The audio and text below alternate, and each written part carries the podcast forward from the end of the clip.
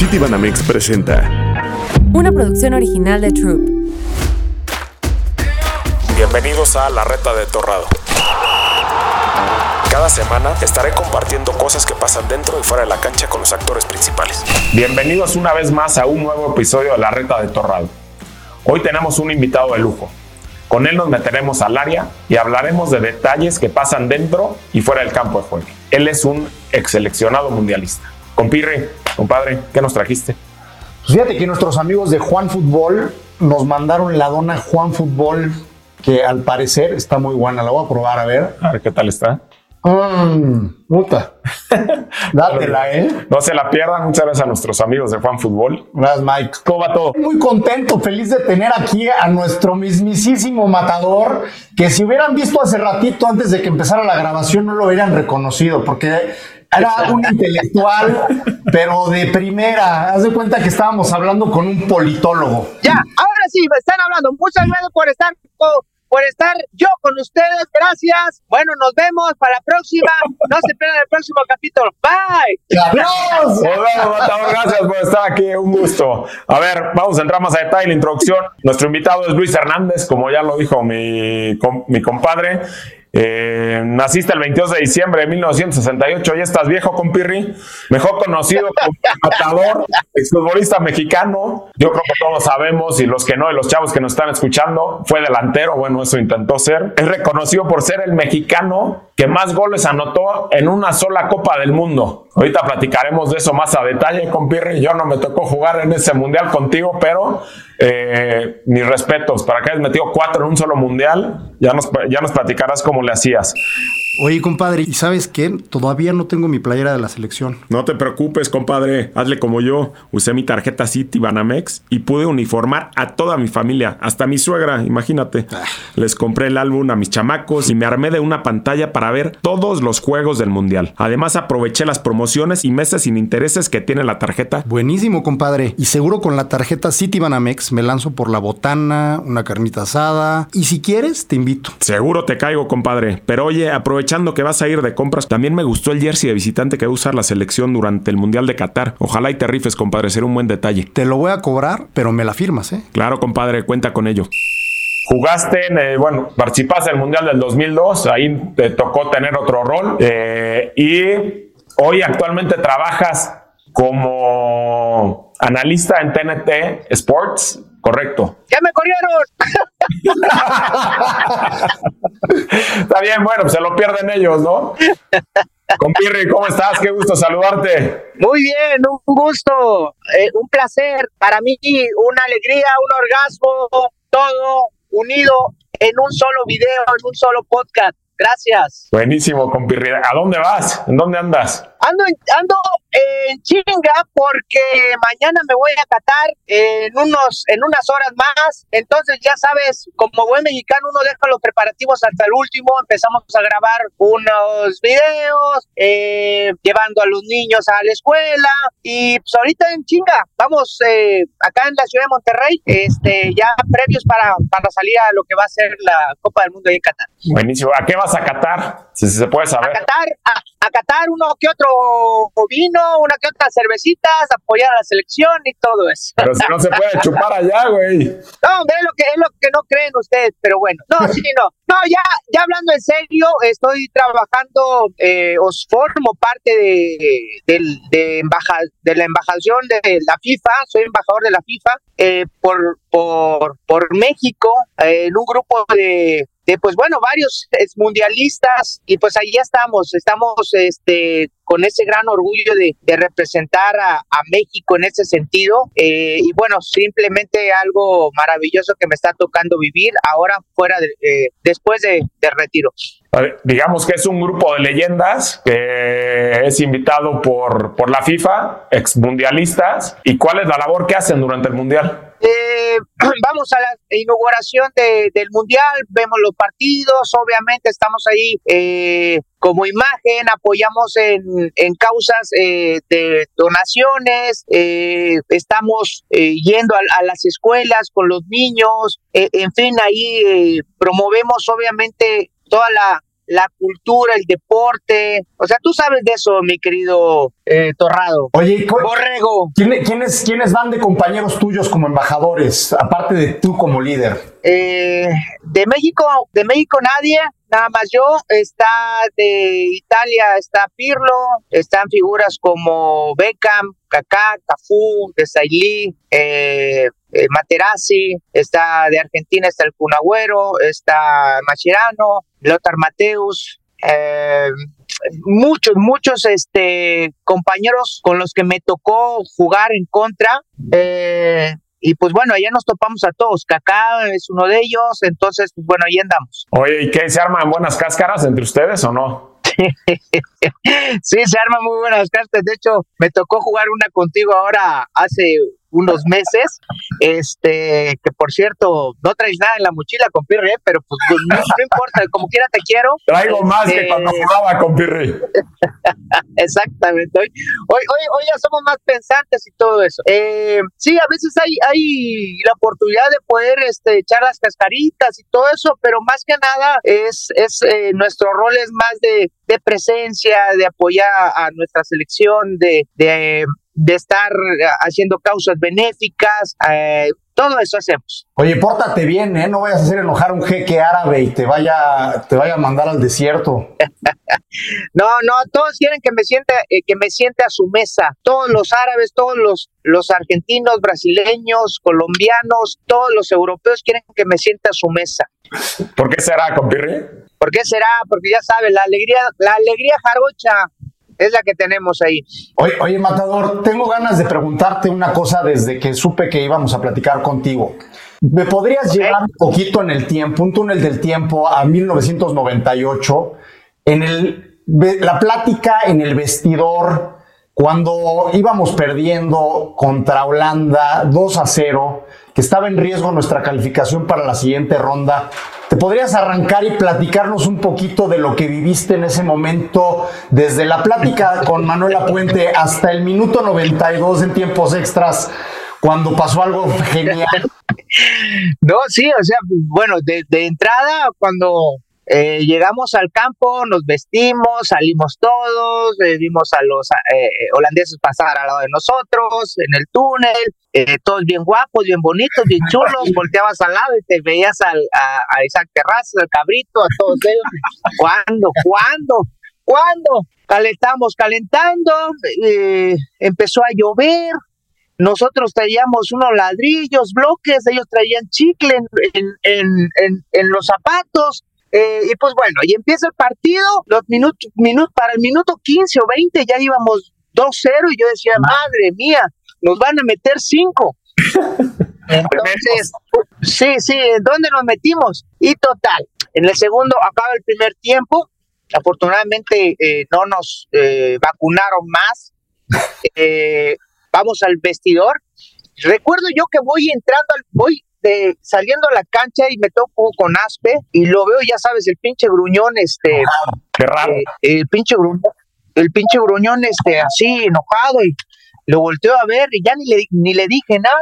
Eh, entramos al vestidor, todos callados. Llega Manolo y nos dice, no nos dijo nada en cinco minutos.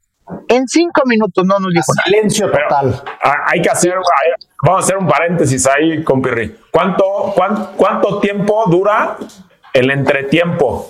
El medio tiempo, 15 ¿cuánto? minutos. 15 minutos. Ok. 15 minutos. 15 minutos, máximo 15 minutos. Pues, porque ya te vas preparando los 10 minutos, vas saliendo, te preparas y ya. Pues Manolo, cinco minutos sin decir nada, llegando al De vestidor. esos cinco minutos que eh, Manolo tenía esa costumbre de no decir nada en el, los primeros eh, minutos de que entrábamos al vestidor. y cuando le da la oportunidad de hablar, que entra, dice, estas palabras yo me acuerdo totalmente. Me dice, dice a todos, a ver, vengan, así es como lo imaginé. Así es como lo soñé muchas veces. Ole. Así es como iba a pasar. Ahora vamos a mostrar de qué estamos hechos los mexicanos. De qué estamos hechos todos. Ahora lo que vamos a hacer, vamos a salir por nuestras familias, por nuestro deporte y por México, cabrones. Qué. Eso fue lo que nos dijo. Eso fue, y el pinche matón de, ¡ah!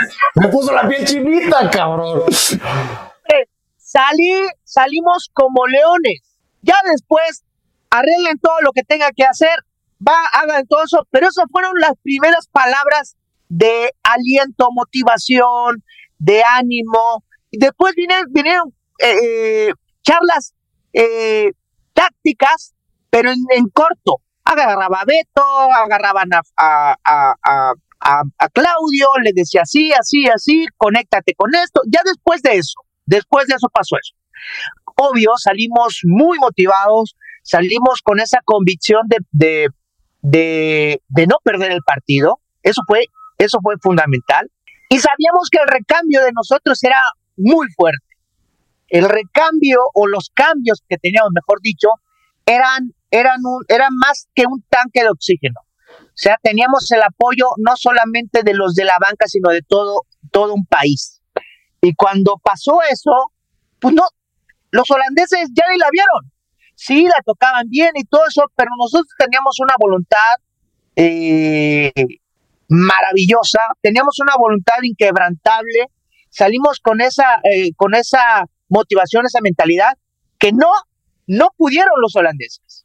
Wow. No pudieron. Y a lo último sacaban los pases malos y todo eso. Y luego viene el gol de Ricardo, eh, viene la, el gol de, de Cuauhtémoc en fuera lugar, expulsan a, Ramón Ramírez, ni lo sentimos, pierde la pelota un holandés, eh, eh, saca Carmona, se la pasa a Claudio Suárez, Claudio Suárez un, pa- un pase magistral reventándola arriba donde Ricardo Peláez con esa esa calidad, tal vez no el pinche cuerpo de perro que siempre tuvo, pero lo sabía meter, eh, peina la pelota, sabía yo cómo jugaba en Necaxa, eh, muchos, muchos años jugando con él al lado, eh, balón dividido con, con Jan Stan, que el balón lo tenía a favor de él, lo desbalanceó, hace un error, y bueno, después eh, tuve la, la viveza de puntear el balón entre la salida de un pinche porterazo, le pasó por en medio, por un costado del, del, del codo derecho. Cuando veo que entra el balón a- hacia las redes, uf, fue maravilloso. Entonces, ya ahorita después le contaré el, el festejo y todo eso, pero esas fueron las palabras eh, que nunca se me van a olvidar. Así lo visualicé. Qué chingón. Sí, no, la verdad es que sí. Y yo creo que, bueno, tú mejor que nadie, compire, conocías a Manolo, ¿no? Te tocó convivir con él en el Necaxa. No sé si en algún otro equipo te, tocó convivir con él, pero sabías cuáles eran las fortalezas, ¿no? De Manolo. Y me gustaría que me las contas. A mí me tocó que me debutara en la selección también. Y me tocó algunos aspectos tácticos que dominaba. Pero, ¿qué crees que eran las mayores virtudes que tenía Manolo para convencer a los jugadores? Eh, lo acabas de decir, lo último, convencer. Convencer, tal vez no sea, no fue, no, no, no hubiera sido un virtuoso técnicamente, un virtuoso eh, eh, en varias cosas físicas, pero sabía exprimirte futbolísticamente. Y esa forma de, este, de transmitirlo eh, te sacaba el 100%. Eh, así, así de fácil. Eh, Nos vamos a meter a otro tema. El cuchillo Herrera no era tan eh, a toda madre eh, con el pie y, y secó a un jugador en una final. Yo, a mí me decía, a mí me decía, este, de aquí para acá, no vengas. Tengo a los mejores en, en esa posición. De allá haz tu loqueras y haz, y haz todo. Entonces, esa, esa, este, esa eh, don de convencimiento era muy importante Manolo, al final de cuentas. Y obvio, sabía, sabía este, escuchar, sabía eh, saber eh, decidir eh, por otras personas. Se tenía un gran, gran auxiliar técnico como fue Mario Carrillo, se apoyaba mucho en, los líderes que había en, en, ese, en ese entonces, Campos, Claudio Suárez, Aspe, Ricardo, que fue en otro rol, y aprovechaba mucho esa, esa, este, esa forma que teníamos todos de jugar en, equipo. y después venía lo individual que salían, salía lo que hacía Cotemo, lo que hacía Aspe, lo que hacían varios. Ahorita tocaste un gran grupo de jugadores líderes, ¿no? A mí me tocó convivir con ustedes un rato, pero claramente eran muy marcados esos liderazgos. El tuyo, el de Campos, el de Claudio y me atrevería a decir el de Cuauhtémoc también, ¿no? Junto con el de Aspe, ¿no? Pero que también era, ¿no? Era muy serio e imponía. ¿Cómo se llevaban y qué, qué crees que aportaba cada uno de ustedes hacia el grupo y, y, cómo buscaban tener ese impacto en ellos? Pues cada uno aportaba eh, su personalidad, su experiencia y su buen fútbol. Eso es lo que aportaba cada uno. Y eso lo hacían a servicio del equipo. Eh, y, lo vuelvo a decir, yo no le tenía que decir a Beto algo porque me mentaba la madre, me decía, tú vete ahí arriba. Eh, eh, obvio, o sea, la defensiva, me decía Claudio Suárez, a ver, tú cabrón, agarra, estás en el primer poste. el Juau, el cual sabía yo dónde me, dónde me movía. Cuando el Cuauhtémoc traía la pelota en los pies, yo ya sabía hacia dónde iba y él sabía hacia dónde, hacia dónde me dirigía. Entonces, eh, esa, ese liderazgo, esa forma en la cual nosotros, este, aquí Memo, este, no nos van a subir con Pirri, cuidado, cuidado. No, no, no, sí, sí, ya se, se, nos van a subir acá las hormigas. Este, la poníamos al servicio del equipo y el ser líder no es simplemente este que metan muchos goles, que no te metan goles, eh, eh, lo, lo teníamos que externar dentro y fuera de la cancha, dentro y fuera de la cancha, eh, apoyando a cualquier jugador, estando a toda madre con los de la banca también, eso es muy importante, fue muy importante porque todos jalamos al unísono en, en ese mundial. Entonces, eh, yo creo que todos esos que, formamos parte de Francia 98 sabíamos a lo que íbamos, a trascender y creo que así lo hicimos. Oye, ese, ese fue un gran grupo, ¿no? Se veía, digo yo de, aficionado, tenía 18 años en aquel entonces, era un chamaco, se veía que se llevaban poca madre, se veía que se llevaban muy bien, que se echaban mucha carrilla, y como tú lo dijiste ahorita con Isaac Terrazas, el Cuau, tú, puta, han de haber echado un buen desmadre en los vestidores, ¿no? Sí, no, no, no. El, el, el cuarto más grande que tuvimos eh, en la concentración de Francia era el que tenía Paco Palencia y el Matador, juntos, y lo convertimos en, en una discoteca.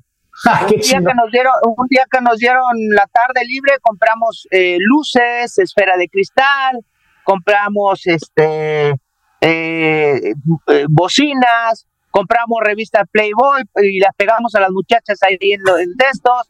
Y entonces todos querían entrar ahí pero también había, había este, otros, eh, otros cuartos donde eh, eh, había otro, otro ambiente bueno, muy bueno. Entonces, esa, esa camaradería que teníamos, ese desmadre que hacíamos, lo hacíamos cuando se podía, pero cuando ya nos poníamos serios en los entrenamientos, en el partido previo, ahí jalábamos todos parejos. Oye, el, Paco Palencia tiene fama de metalero. ¿Tú también te gusta el metal? ¿Eres, eh, eh, algo tenía que ver tu look de aquel entonces. Me parecías cantante de Bon Jovi, cabrón. Sí, no, no, yo soy ochentero 100%, mi inspiración y todo eso, Ross Stewart, eh, Ski Rose, eh, Van Helen, todas esas, por eso yo me dejé la mata. Eh, y Paco, pero Paco era más metalero, o sea, más fuerte, o sea, heavy metal. Y este, y recuerdo que en el, en el mundial me tocó de compañero y yo le decía, no mames, copirri, pinches alitas de pollo que tiene, o sea, sus bracitos bien. Y digo, métete al pinche gimnasio, métete todos los días al gimnasio y vas a ver. Y creo que me hizo caso y después se puso bien corriente, ya sabes, indio corriente, así. Entonces, pues así se puso mi querido Paco. Me acuerdo que le decía sus alitas de pollo para el mundial del 2002, no parecía robot, güey, no se podía mover. Sí, sí, sí, exacto. Eh, pues una de las cosas que, que, hizo, o sea, Paco siempre fue un gran jugador y, y, una gran, gran persona que, que tomó el ejemplo de varios de nosotros y ese ejemplo este, lo siguió a, a lo largo de su carrera. De acuerdo. Oye, compirre, nos platicaste ya del gol que le haces a Holanda. Haces cuatro, haces tres más. ¿Cuál de esos es el que más te gusta? ¿Cuál es el que más te emociona? Eh, eh, mira, te puedo decir que el que más me, el que más me gusta eh, fue eh, el de, para mí es muy fue muy importante porque me dio la confianza, el de Corea del Sur, el primero que meto yo, el del, el del, el del desempate, el 2-1. ¿Por qué? Porque me dio una confianza increíble, es- estaba ahí y el haberlo marcado a Corea del Sur el 2-1, pues nos, permitió una confianza que después marcó el, el, el, el, el tercer gol. Pero a mí me dio una confianza increíble para seguir y seguir y seguir. El más emocionante definitivamente el de Holanda, que, me- que le meto a Holanda. Eh, ese no solamente fue emocionante para mí, sino para todo México. Eh, hoy en día, en donde me paro, eh, siempre me lo recuerdan. Siempre hay este, esa, esa, este, hay alguien, un joven, un adulto que me dice, yo estaba en la escuela y rompimos los cristales, rompí un sillón y al brincar el gol y todo eso, yo me perdí el pinche gol ese y cuando me di cuenta, este, le volví a cambiar de canal y sí lo había metido, no lo creía, o sea, maravilloso, ese es más muy emocionante ese gol contra, contra Holanda. Pero el que sí definitivamente no supe cómo le hice, se me metió el espíritu de Ronaldo Nazario, fue el que le metía a Alemania. Un pase que me da mi mejor socio que tuve en la selección, en la delantera, como delantero, creo que el Cuau, me paso eh, en medio de, del área, en el centro, me quito a dos o tres este, alemanes que te hubo, no sé cómo le puse, y tuve la, la, la serenidad de voltear a ver al portero Cope y la, y, y la meto. Salgo increíble, ganando 1-0 a toda madre. Pues ese para mí no supe cómo le hice. Esos son los tres goles que, que tengo, a, a pesar de que metí cuatro, obviamente, y ya.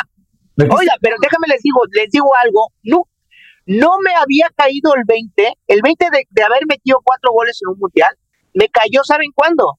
Cuatro años después, cuando estaba en otro tenor, en otro rol, en la banca, en el mundial de Corea 2002, y yo veía a Borghetti y al Cuau, y no llevaba ni un pinche gol, y yo ya llevaba cuatro.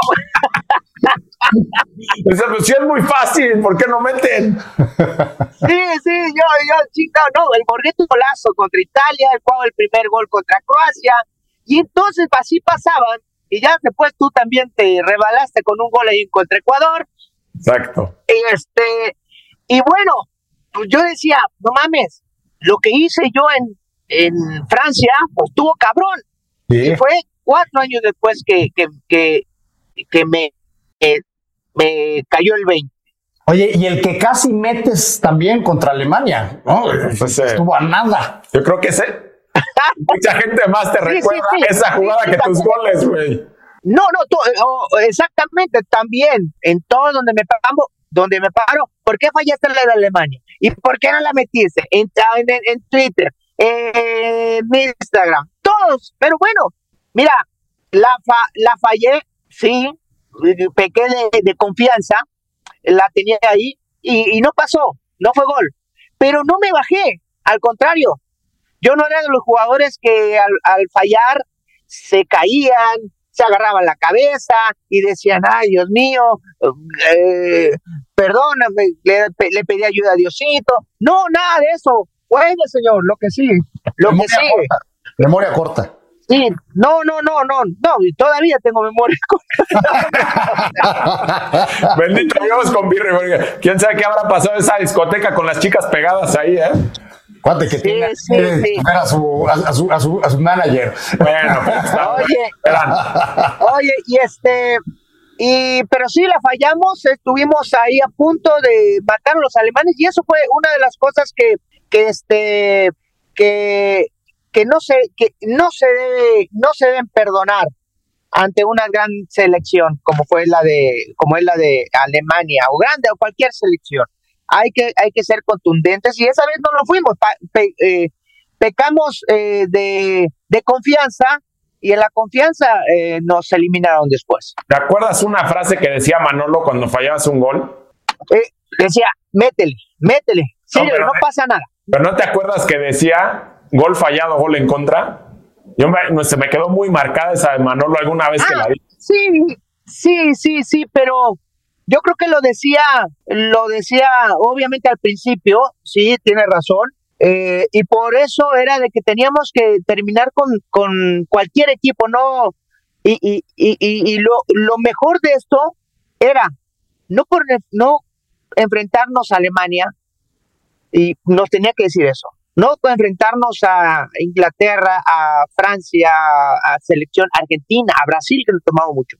Eso nos lo decía contra Guatemala, con todo respeto, contra El Salvador, contra Honduras, contra Estados Unidos. O sea, esa, era la, esa es una de las cosas en las cuales eh, tienes que tener respeto ante todos los, ante toda, a cualquier selección.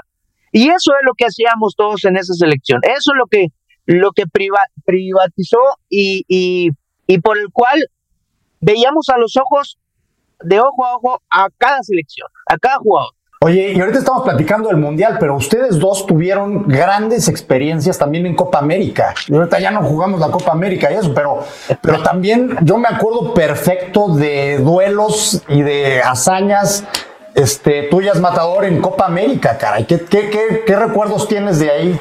Si nos puedes compartir. Los mejores recuerdos, los mejores recuerdos de mi de ahí empezó todo. en una Copa América empezó, me conoció todo el mundo, tuve las propuestas para muchos equipos. Eh, la Copa América para mí fue algo maravilloso, algo increíble que lo voy a recordar con mucho cariño. Lo que fue la Copa América de Bolivia en 97, eh, eh, participando con un grupo de compañeros jóvenes. Yo, yo era el refuerzo eh, nos dio o me dio a mí toda la proyección mundial. Tuve ofertas del Flamengo, tuve ofertas de, de Boca Junior, del Mónaco, del Borussia Mönchengladbach, por ahí me dijeron del Real Madrid y por ahí dije yo, ¿dónde firmo?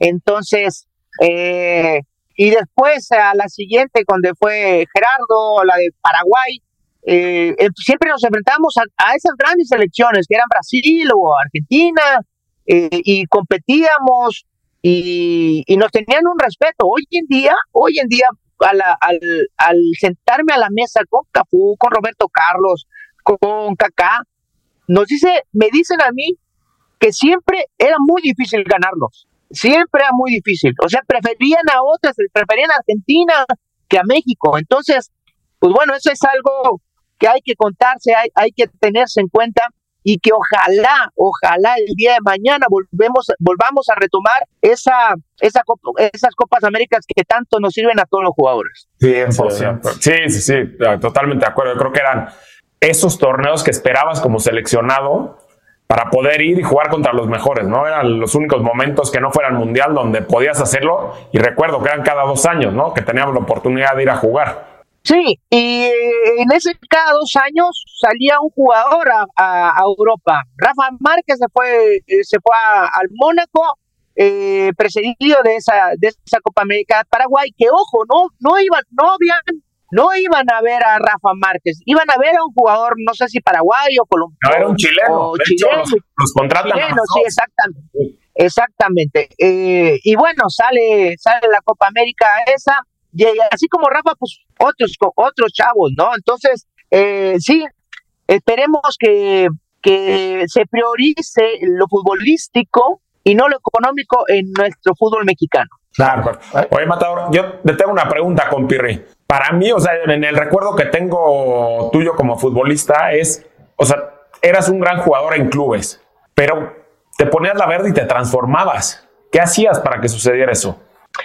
Eh, no sé, era, era, pues era muy motivante eh, con Perry. De por sí me divertía dentro de la cancha, si tú lo sabes y, te diste cuenta, creo, eh, en mis equipos. el tener de compañeros a todos ustedes en Pumas, de las Chivas, en el América, y todo eso, y llevarnos bien, pues a mí me motivaba, o sea, y, y, y, me daba esa, esa alegría y era, no sé, natural. Defendía muerte a cada uno de esos, que aunque después en los equipos me estuviera peleando, partiéndome la madre, era estar en la selección era un orgullo, era algo eh, algo maravilloso, algo feliz, algo con el cual eh, lo sigo teniendo. Y, y sí, algunos, algunos compañeros míos como Sage lo recuerdan en América, a, a, Aspe en Pumas o en Necaxa, a Cardoso en Toluca, a Guinaga en, en, Necaxa, pero cuando ven a Luis Hernández, ven eh, eh, a la selección mexicana, ven el calendario azteca y ven todo eso, ven la peluca de muñeca fea, entonces, eso es, entonces para mí es un orgullo todo, todo eso, o sea, y eso, y eso me ha valido que ahora me lo, me lo reconozca todo el mundo a través de la FIFA, como soy embajador. No, nunca jugué en Europa, eh, no tuve la oportunidad porque no se dio, pero tampoco me, tampoco me, me quedé con esa espinita clava, al contrario, si lo que hice en, en la selección bastó para que me conozcan y me sigan conociendo, reconociendo a nivel mundial, pues es maravilloso. Bueno, pero tuviste también la osadía de ir a Boca Juniors, ¿no? Con Canilla, con La Torre. con, el Diego, ¿no? Con Diego Armando. Cuéntanos un poquito de eso también. Eh, da la oportunidad los tres equipos que estaban eh, pidiendo mis servicios después de la Copa América a través de la directiva de, con Enrique Borja. Me dice Enrique Borja, eh, Luis, hay tres equipos. ¿Cuál línea seguimos? ¿Está el Mónaco? ¿Está el Borussia Mönchengladbach o está Boca Juniors? Y pues nada, había escuchado de que ya había regresado eh, este Diego, tuve una llamada con él en una gira con el Necaxa, previo, después, después de, después de, la Copa América, fui con Necaxa y fuimos a Guatemala, me entrevista a alguien de Argentina, me pasan a Diego Armando, me dice, Luisito, si vos venir a Boca, es como tocar el cielo con las manos. pues bueno, pues vamos, no lo pensé, el país más futbolero creo que de todo el mundo, eh, la afición y todo eso, no, no me arrepiento de haberme ido a, haber elegido a Boca Junior, al contrario, me gané el respeto de los compañeros eh, y me gané también el cariño de toda la afición Ceneice, entonces maravilloso. Y bueno, ya las anécdotas del vestidor, eh, que siempre llegaba, y Diego nos Diego cuando iba a entrenar de lunes a de lunes a domingo que llegaba el jueves este siempre eh, era maravilloso, nos saludaba a todo dar, siempre entrenaba medio tiempo con, con los delanteros, con los eh, equipos titulares y después medio tiempo con los suplentes. No, increíble. Entonces, esa, ese pasaje que yo tuve en Boca Junior eh, para mí fue increíble. Fue una, una terna espectacular de delanteros, ¿no? El pájaro argentino, te apodan el pájaro mexicano, y sí, sí. no sé en dónde jugaba Maradona, si jugaba atrás de ustedes, ustedes corrían por él para quedársele que la metiera. No, mira, Diego, pues obviamente, Diego ahí el, 10, no había otro como él, eh, me decía, Luisito, vos solamente cerrar los ojos, abrirlo y la pelota está ahí y a cobrar, me decía. Ah, enfrente, así. Y, y, tenía esos dos, ahora sí que esos dos pájaros, eh, uno por un lado y otro por la derecha, y con una movilidad que yo creo que nadie de ningún equipo la, han tenido. Y, te lo digo, Gerardo, te lo digo, eh, compadre, que cuando yo iba por el lado, por en medio, iba a correr hacia la derecha, pasaba el cani, pero para a 120 kilómetros por hora, y entonces yo me daba la vuelta y me daba para el otro lado. O sea, por eso le decían el hijo del viento muy rápido, yo creo que en ese entonces más rápido que yo en ese sentido, y una y una eh, capacidad futbolística increíble que pues bueno, después abajo teníamos a Palermo, eh, después tenían los Barros Esqueloto, eh, empezaba Riquelme, Riquelme empezaba apenas, entonces pues bueno, lo disfrutamos mucho. Hay que meternos a YouTube a ver esos, esos juegos, ¿eh? Oye, compirre, aparte de lo que ahorita narraste de Maradona, que o sea, es un lujo, ¿no? Que hayas podido compartir vestidor y campo con él. ¿Qué otro jugador con el que hayas jugado puedes decir que haya captado tu atención por el talento que tenía? Eh, pues eh, no como compañero, pero sí como rival a Ronaldo. A final de cuentas, Ronaldo Nazario. Eh, hubo por ahí en el año del 97, nos enfrentamos contra Brasil como unas cuatro veces, dos amistosos, dos eh, y dos en torneos oficiales. Después creo que en el 99 también nos volvimos a enfrentar. Pero la calidad y la presencia que tenía, por eso le decían el fenómeno. Entonces era, era impactante la, la forma. Dejo aparte a Maradona, obvio, pero sí, este, sí, eh, Ronaldo, eh, para mí es uno de los, si no el mejor delantero que he visto en todos los, en todos los tiempos. Oye, ¿y qué características crees que debe tener un delantero? A ver, tú fuiste un killer, eh, si bien es cierto, no eras un tanque del área tipo Palermo, pero eras un killer, ¿no? ¿Tú qué características crees que consideras que debe tener el mejor delantero? primero, confianza tiene que tener una confianza, aunque le pegue con la con el pie volteado, la, si la confianza que la voy a meter, eso es una.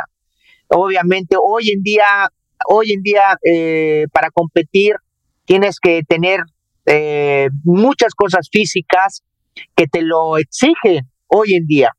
Eh, tener una buena voluntad, una buena pegada, un buen cabeceo, pero sobre todo yo creo nunca bajar los brazos y nunca decaer. Eso a mí me dio, eh, eso a mí me dio resultado y, es, es lo único que puedo decirte, hablar y decir que, que ah, no importa que no te salgan las cosas, si las sigues, si, si perseveras, si estás ahí, algún día te va, va, va a dar resultado. Y eso, eso me da resultado a mí y eso es lo que puede o debe tener un delantero.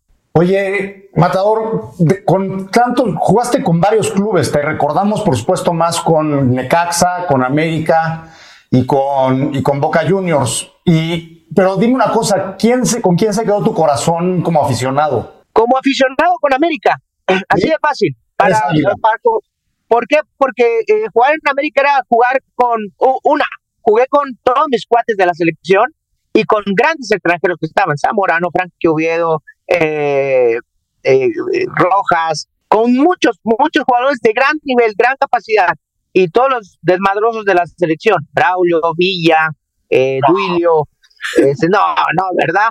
Eh, por ahí me tocó un poquito con el Cuau. Entonces, y jugar en América era, era jugar para ser campeón. No es para llegar a una liguilla, no es para nada, es para ser campeón y trascender y, ya. Entonces, me quedo con América, gané, obvio, gané muchas cosas con Necaxa, que gané campeonato con América en el 2002, no lo jugamos, pero sí, sí me quedé ahí, me quedé ahí con las gloriosas águilas. Oye, compirra, a mí me tocó compartir este campo, vestidor contigo. ¿Cómo eras? Platícanos cómo eras, tanto dentro como fuera del campo.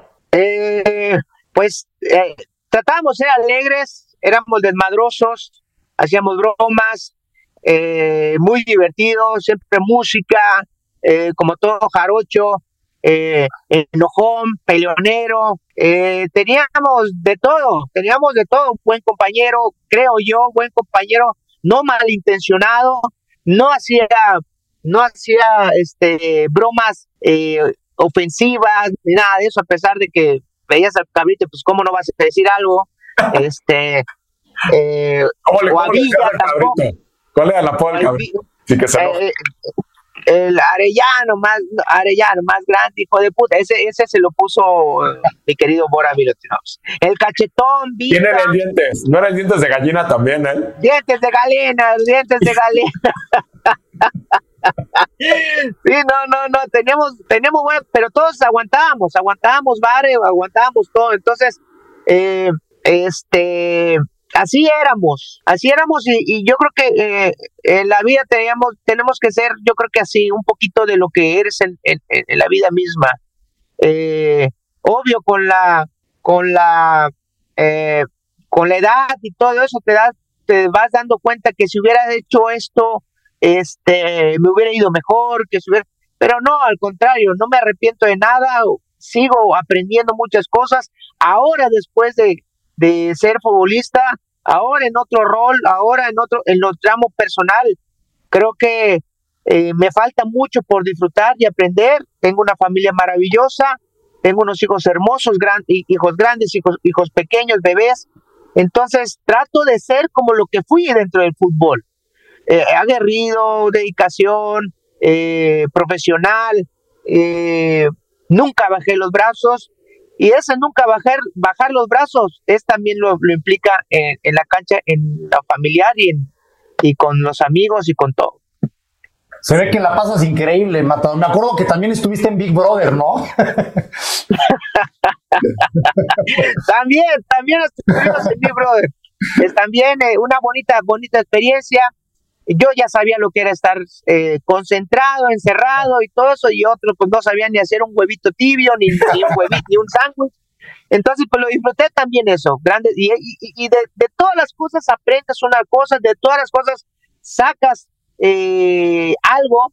Lo más importante que yo saqué del fútbol, una de las cosas más importantes, más allá de la fama, el, el dinero, el reconocimiento, eh, lo más importante es los amigos que sacas en el fútbol. Ajá. Conectas y se conectan con la mano, se cuentan con la mano. Con la, serías un afortunado si los si haces con las dos manos. Pero sí, yo creo, y después tienes, Gerardo, tú estás ahí, ¿eh? No te preocupes. Mira cuál. ¿El son? dedo gordo o el chiquito? ¿En cuál de los cinco, güey? Eres el chiquito. ¿Quiénes son tus carnales del fútbol? ¿Quién, quién pudiera decir que son tus carnales? Como dice mi, eh, pues no, no tengo carnales. Tengo, tengo, eh, o sea, carnales en el sentido de que te, invito a café, vamos a platicar. No, no, no. Ninguno de esos tengo. Pero sí, cuando me reúno en eventos, en, en, en, en ¿cómo se llama? En apariciones que tenemos de trabajo con, con Borghetti, con Pavel, con Cuauhtémoc, contigo mismo. Eh, eh, con Aspe, hoy Aspe es, más divertido que antes, con Sae, con todos, pues lo disfruto, hoy lo disfruto y ellos tal vez también lo disfrutan conmigo. Entonces, eh, nos mentamos la madre, eh, te, dicen, te dicen, no aprendes, pero yo creo que de, de, de ellos me ven con mucho cariño también. Es, eso, eso es innegable. El pinche cuau a veces me llama, eh, eh, por, por, teléfono, este, Germán, en fin, todos, todos. Y decirte cuál es mi carnal y todo eso, pues yo creo que, yo creo que no, no aplica, son varios.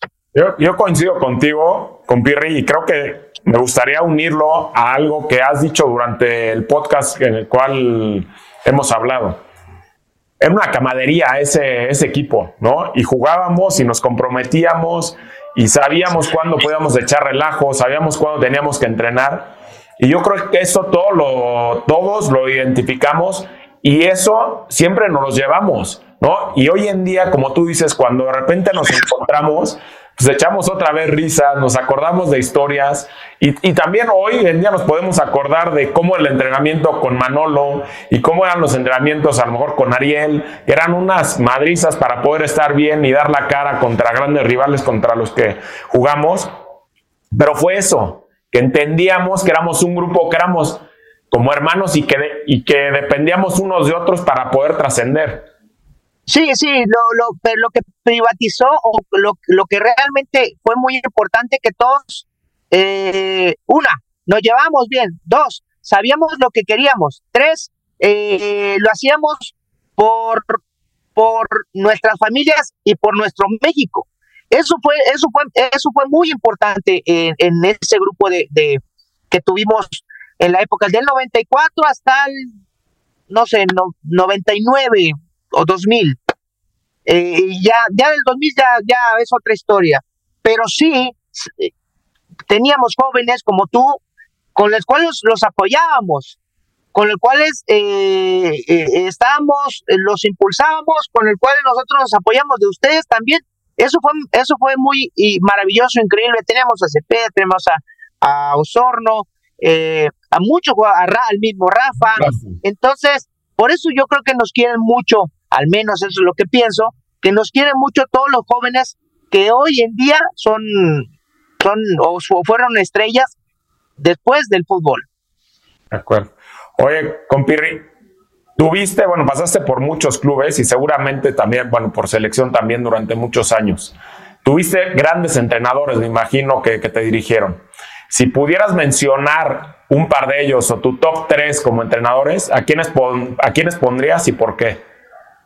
Sí, eh, uno, eh, Osvaldo Batocletti, dos, eh, no, perdón, Bato de cuate, pero pondría a Miguel Mejía Barón, pondría a Luquitos Mesa y después a, y número uno a Manolo. Así en ese orden.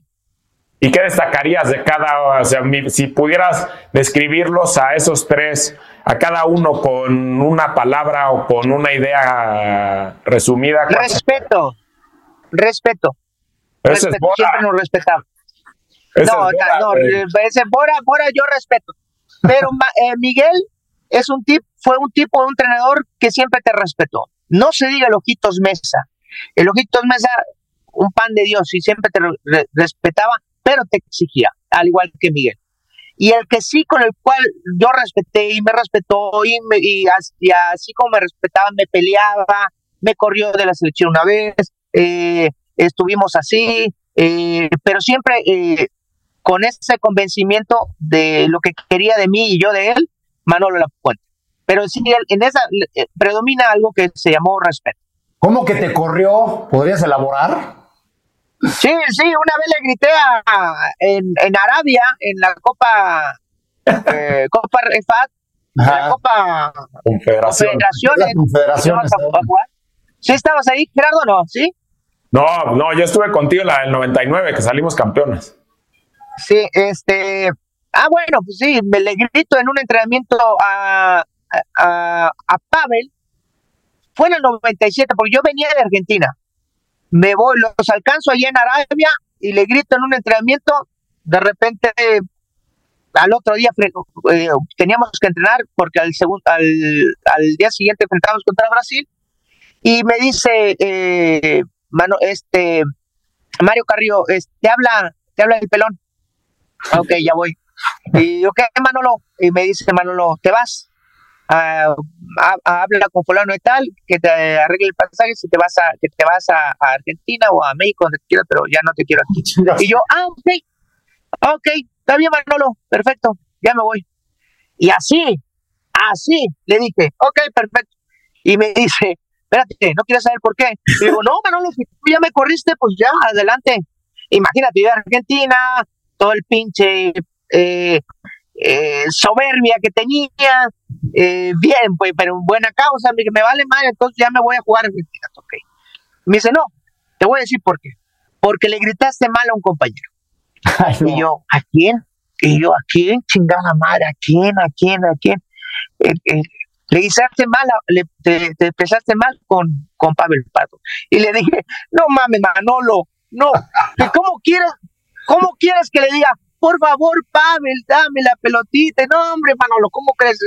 Así, así, así fue, así como fue.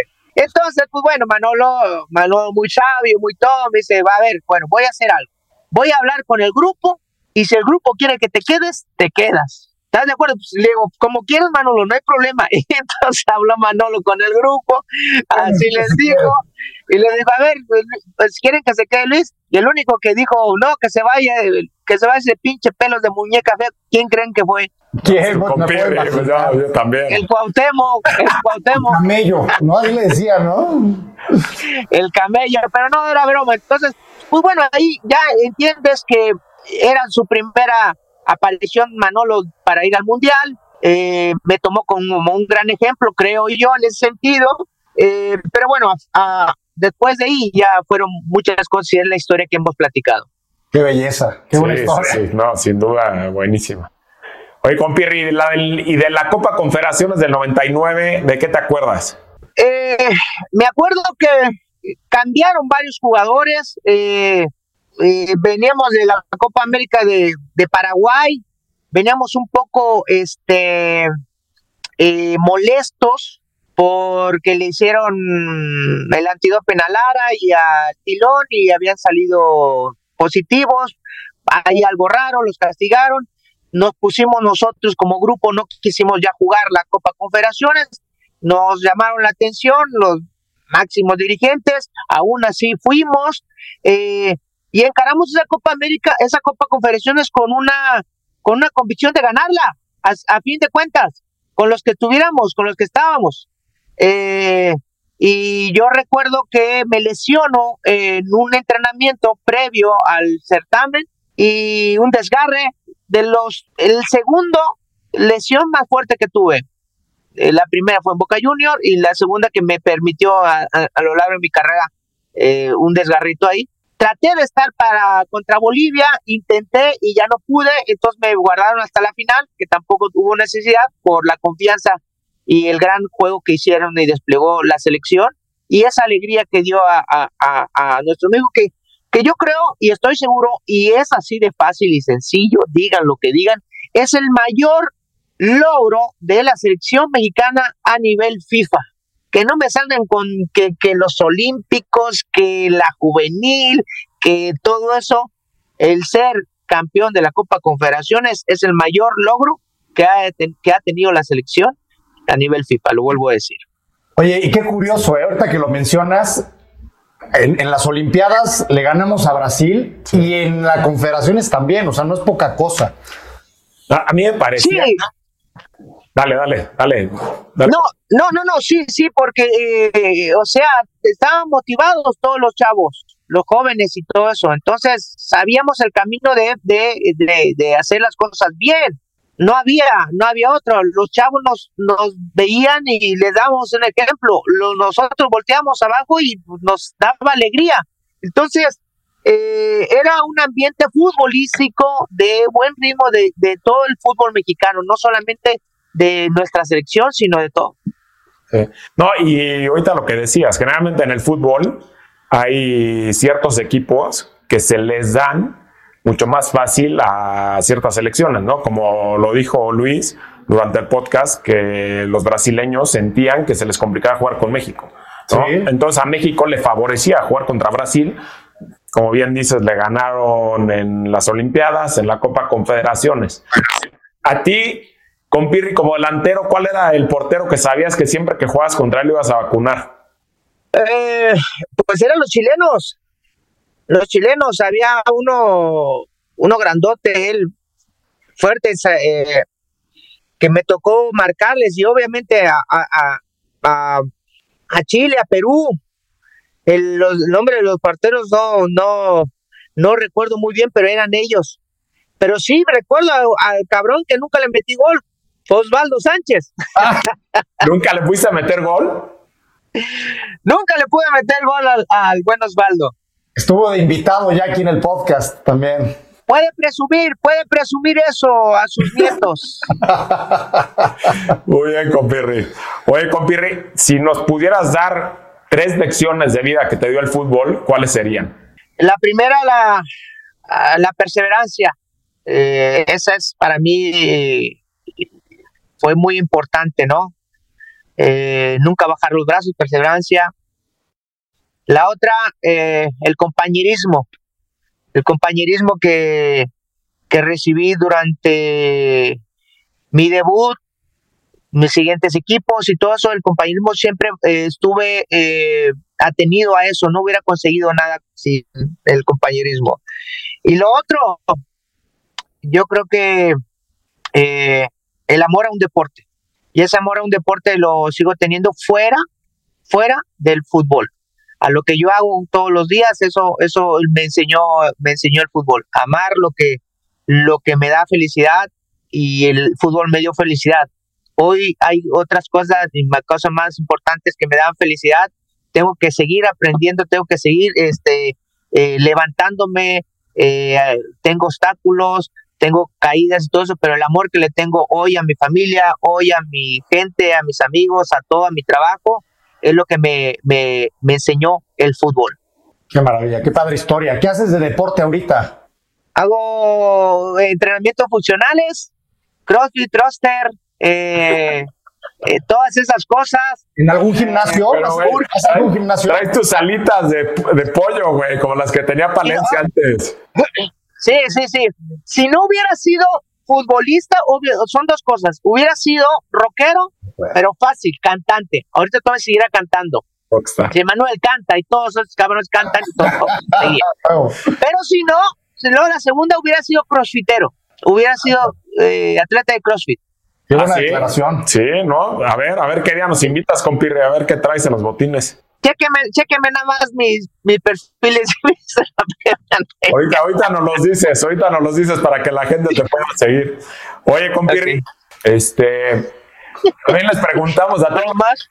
a todos los invitados, ¿cuál ha sido el gol que más te ha marcado, que México ha marcado en los mundiales? El de Holanda. Holanda. Ah, pero no, no nada más el tuyo, güey. Aparte de los tuyos, ¿hay algún otro en todas las historias de los mundiales que haya marcado México que te haya... Ese de Holanda me queda claro. ¿Cuál otro? Hay otro. Buena respuesta ya. Con eso me Perfecto. quedo. Con eso nos quedamos. perfecto. Eres una pistola. Oye, muchas gracias por tu tiempo, mi querido matador. Eres un tipazo. ¡Ay, hasta que se acabó esta madre! ¡Chingado! Vaya, carajo, bien. Oye, compirri, dinos tus redes sociales para que te pueda seguir la gente y a ver si es cierto que le metes al CrossFit, güey.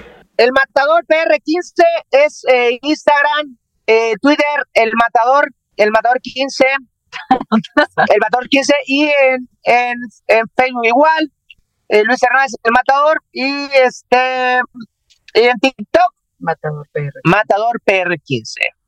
Ah, no, pues ese, ese es el que hay que seguir, ¿verdad? ¿Es el bueno o cuál? Instagram y TikTok. Muy bien. Perfecto. Compirri, En, en Twitter, en Twitter hay muchos haters. compirri, muchísimas gracias. Te mandamos un fuerte abrazo. Muchísimas gracias por tu tiempo. Que te vaya muy bien en Qatar. Te estaremos siguiendo. Qatar. Gracias a los dos. Bye. Hasta luego. Bye. Compadre, pues cuéntanos tus redes, güey, ya nada más para que. Mis redes son René Padilla C en Twitter e Instagram. Las tuyas, compadre. Las mías son Gerardo Torrado 6 en Twitter y en Instagram igual. Muchísimas gracias a todos por seguirnos en un episodio más de La Reta de Torrado. Hoy tuvimos al Matador, un gran personaje dentro y fuera de la cancha. Cámbiate la tarjeta en el Banco Nacional de México. Citibanamex presentó La Reta de Torrado. Una producción original de Troop.